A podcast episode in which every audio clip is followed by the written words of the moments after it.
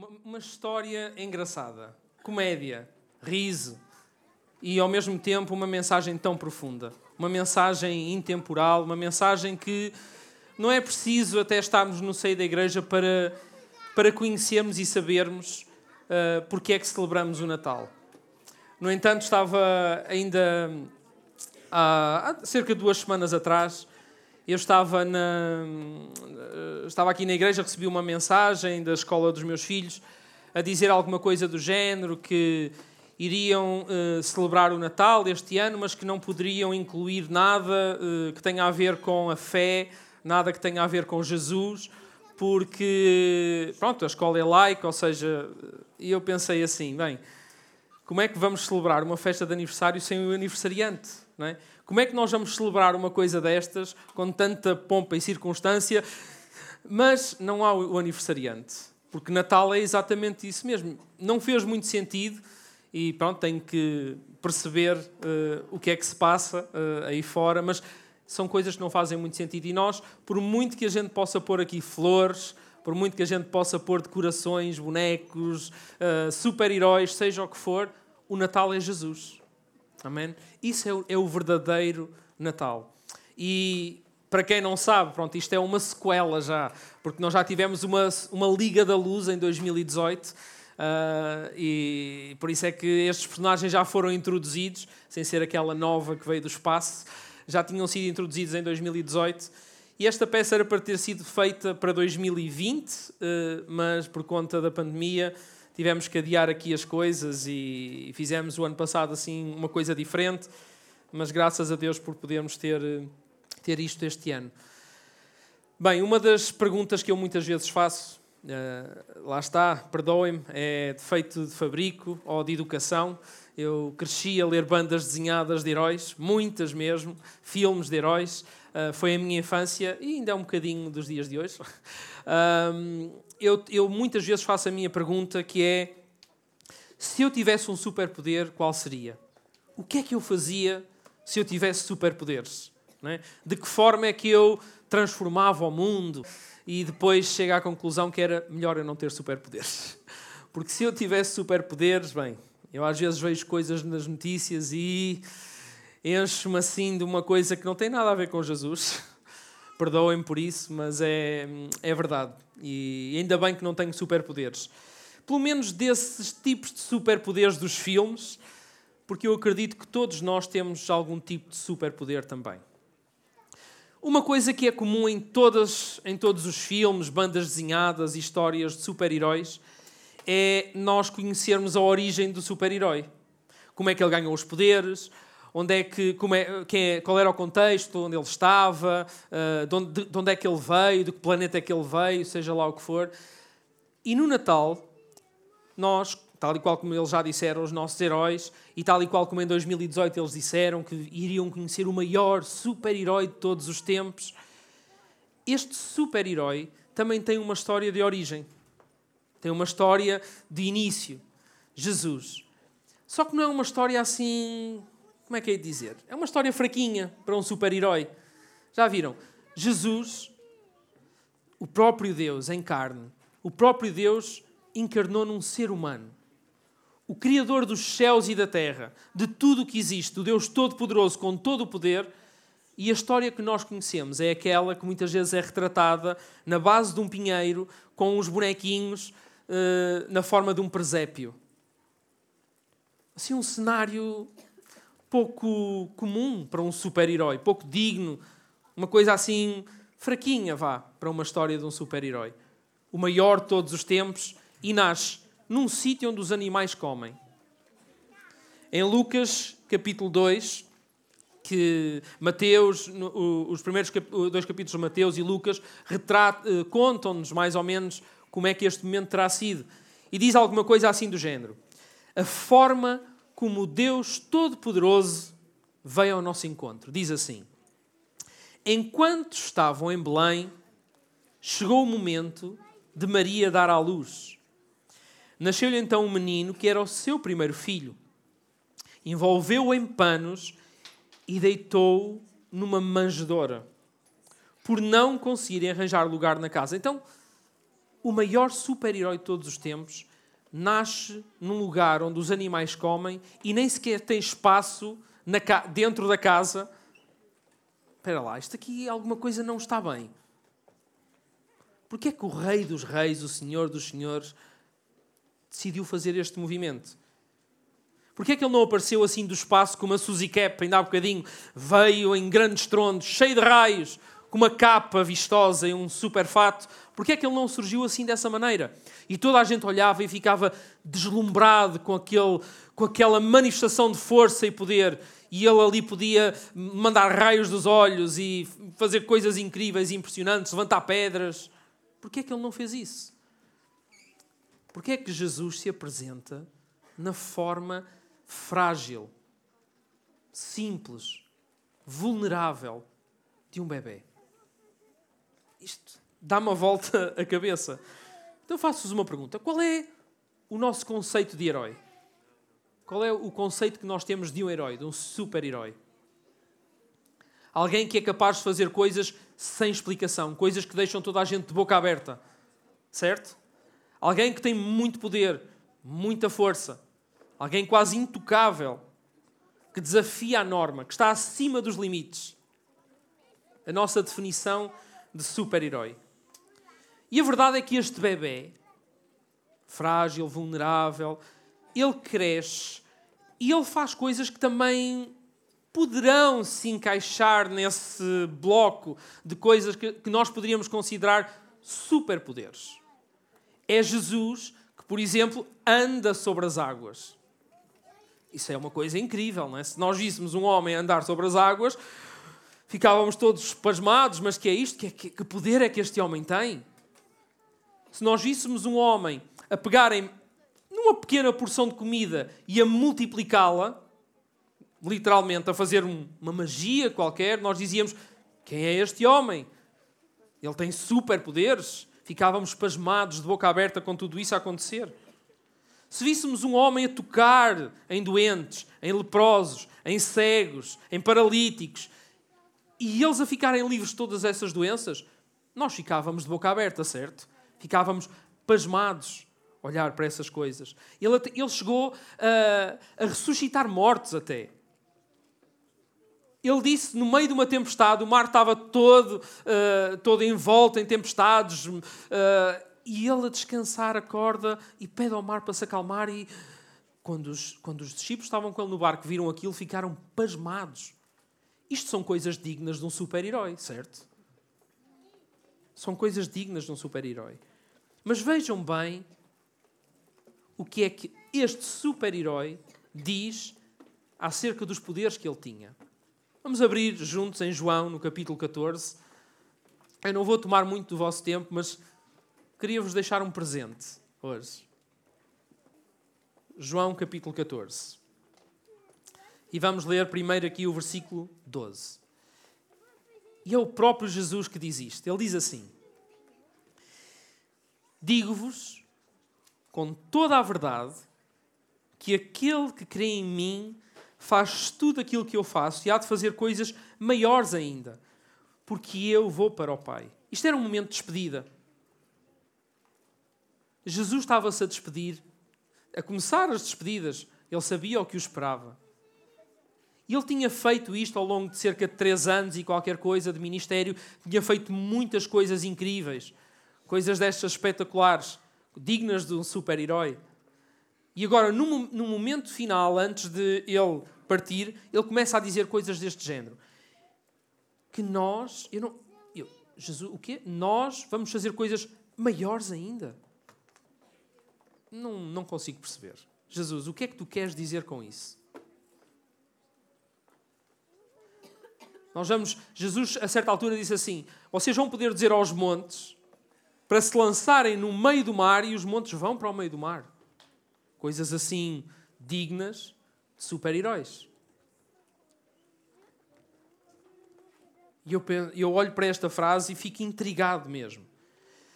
Mas depois há uma coisa aqui que, que me surpreende.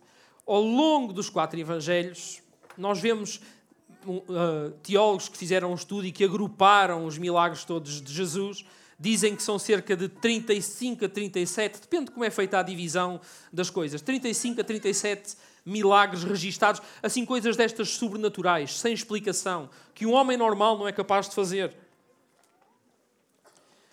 E em quase todos os momentos, em muitos desses momentos, depois de fazer o milagre, eu acho que Jesus faz um milagre maior ainda. E eu acho que era disto que Jesus estava a falar.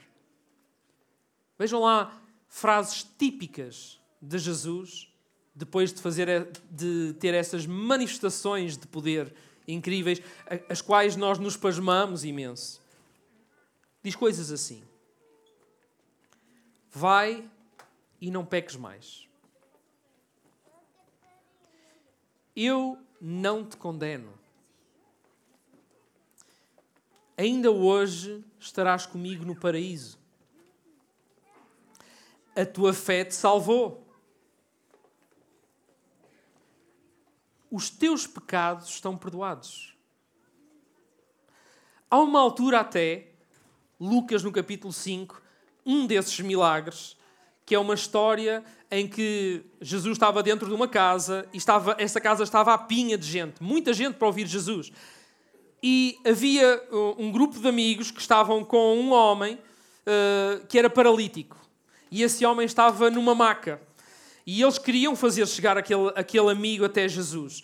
E por estar tanta gente, eles subiram até ao telhado da casa, abriram um buraco no telhado e desceram aquele homem até Jesus na expectativa que Jesus o curasse. E neste milagre em específico, Jesus parece que primeiro faz o milagre maior e depois é que faz aquele milagre que deixa toda a gente de boca aberta. Porque eles deixam o homem e Jesus fica pasmado com a fé daqueles homens. Por terem feito aquilo. Por terem. Eles acreditaram de tal maneira que desafiaram uma multidão para poder fazer chegar aquele homem até Jesus. E a primeira coisa que Jesus disse é: Os teus pecados estão perdoados. E depois houve ali um, um burburinho entre a multidão, mas, mas quem é este? Que é que, quem é este homem? Quem é que ele pensa que é para perdoar pecados? Não faz sentido. Quem é, quem é que Jesus pensa que é? E Jesus, porque sabia o que eles estavam a pensar, diz assim: O que é que é mais fácil? Dizer a este homem: Levanta-te e anda, ou que os pecados estão perdoados? O que é que é mais fácil? Qual é o maior milagre? que é que seria mais difícil de realizar? E a seguir, Jesus disse: Toma a tua maca, levanta-te e anda. E o homem levantou-se e fez o milagre. E acaba esse episódio a dizer que toda a gente eh, saiu dali maravilhada com o que tinha acontecido. E eu não sei, a Bíblia não diz, se eles estavam maravilhados pelo facto daquele homem ter saído dali com os pecados perdoados ou se ter saído dali a andar. O que é que nos pasmaria mais? Ah, o que é que nos deixaria mais. Uou! Wow, isto é um super-herói, isto é digno de algo, isto é sobre-humano. Não tem explicação. O que é que nos deixaria mais entusiasmados?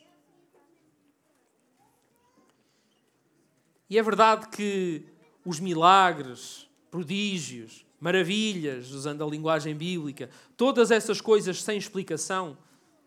Podem, são, nós podemos pedir essas coisas, nós, mas o maior milagre que Jesus quer fazer na nossa vida é outro. E essas coisas são apenas sinais daquilo que realmente Jesus veio fazer. Porque é que o Deus Todo-Poderoso veio à Terra? Porque é que o Deus Todo-Poderoso não veio na forma de um super-herói, majestoso, glorioso, que quase tanta luz que nem dava para olhar para ele. Porquê é que ele não fez isso? Porque, da mesma maneira que os milagres, essas coisas que ofuscam a verdadeira razão de Jesus ter vindo, às vezes temo que tudo aquilo que a gente faz, tudo aquilo que muitas comunidades façam pode ser uma distração para aquilo que realmente está aqui a acontecer. E olha, se houver sinais, se houver milagres, se houver livramento, se houver todas essas coisas, que bom que é.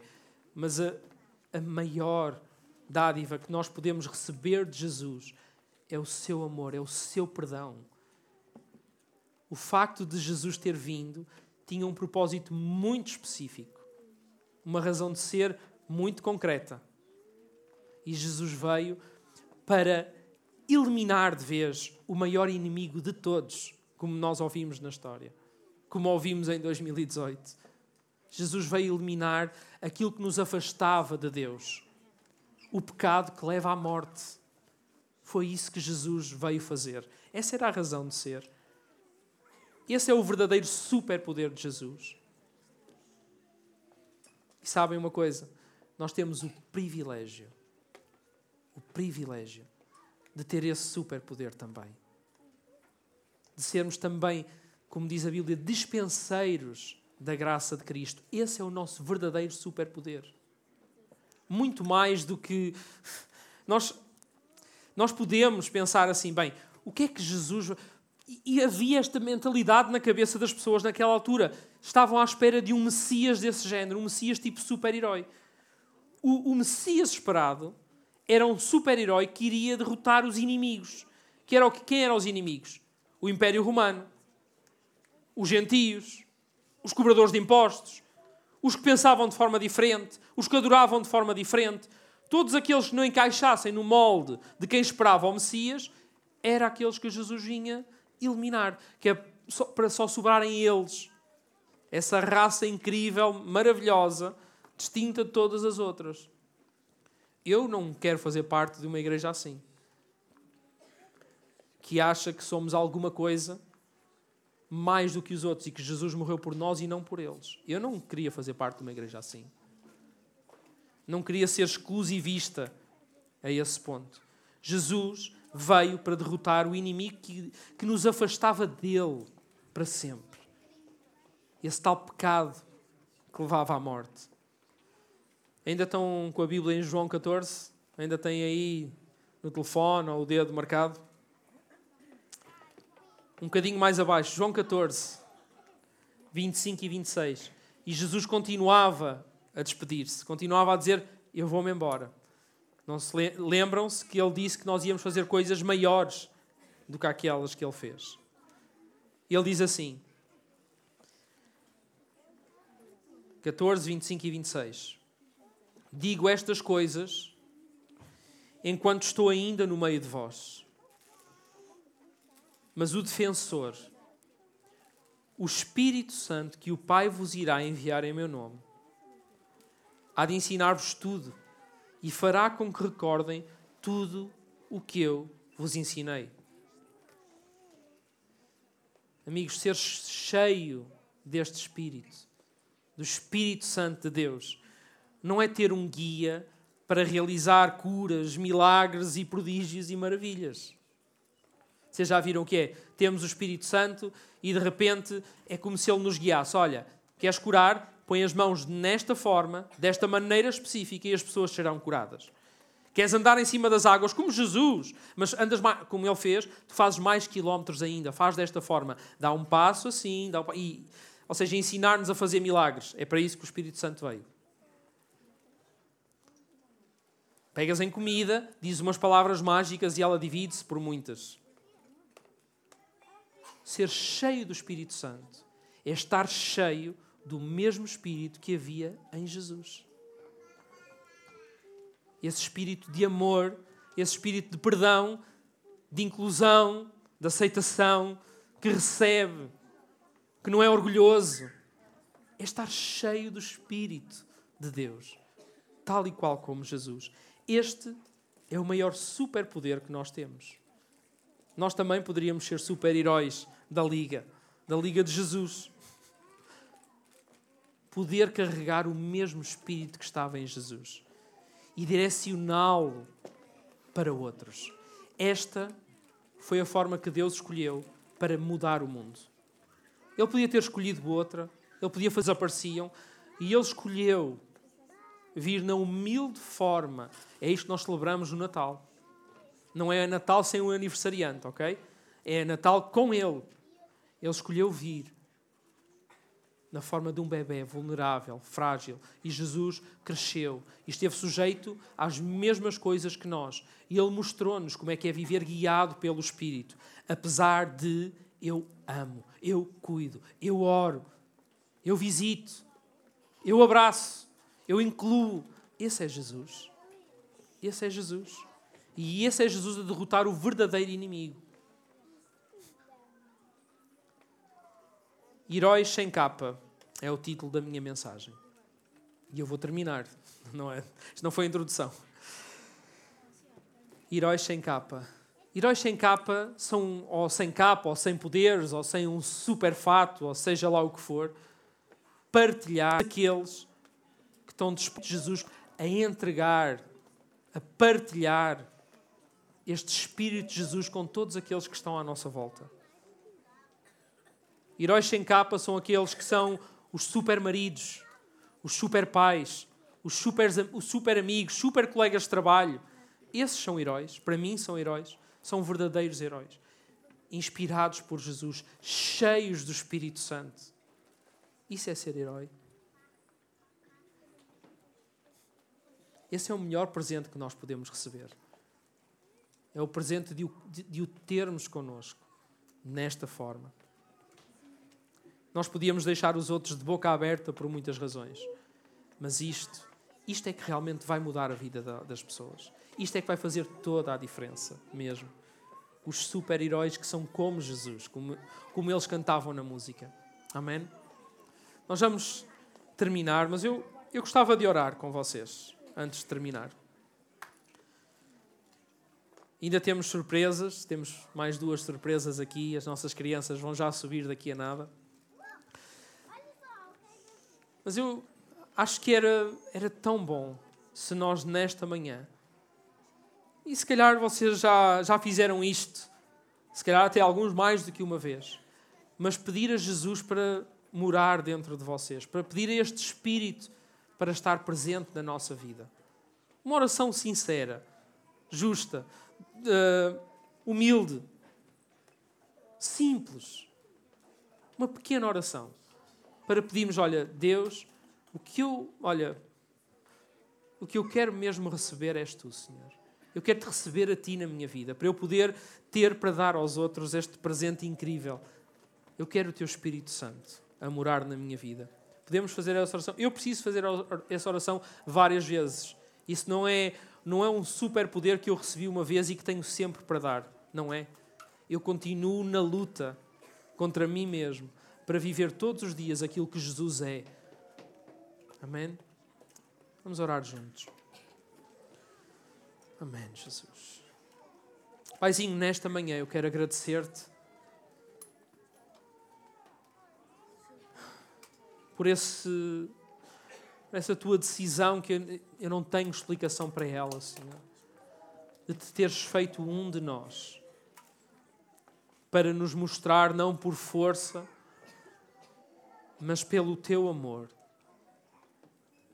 Aquilo, Senhor, que tu anseias e desejas que cada homem possa viver, mais como Jesus. E eu quero agradecer-te pelo teu Natal, quero agradecer-te pelo verdadeiro Natal. Quero agradecer-te, Senhor, porque estiveste disposto a tudo, a morrer no meu lugar, para que eu possa ter vida, Senhor.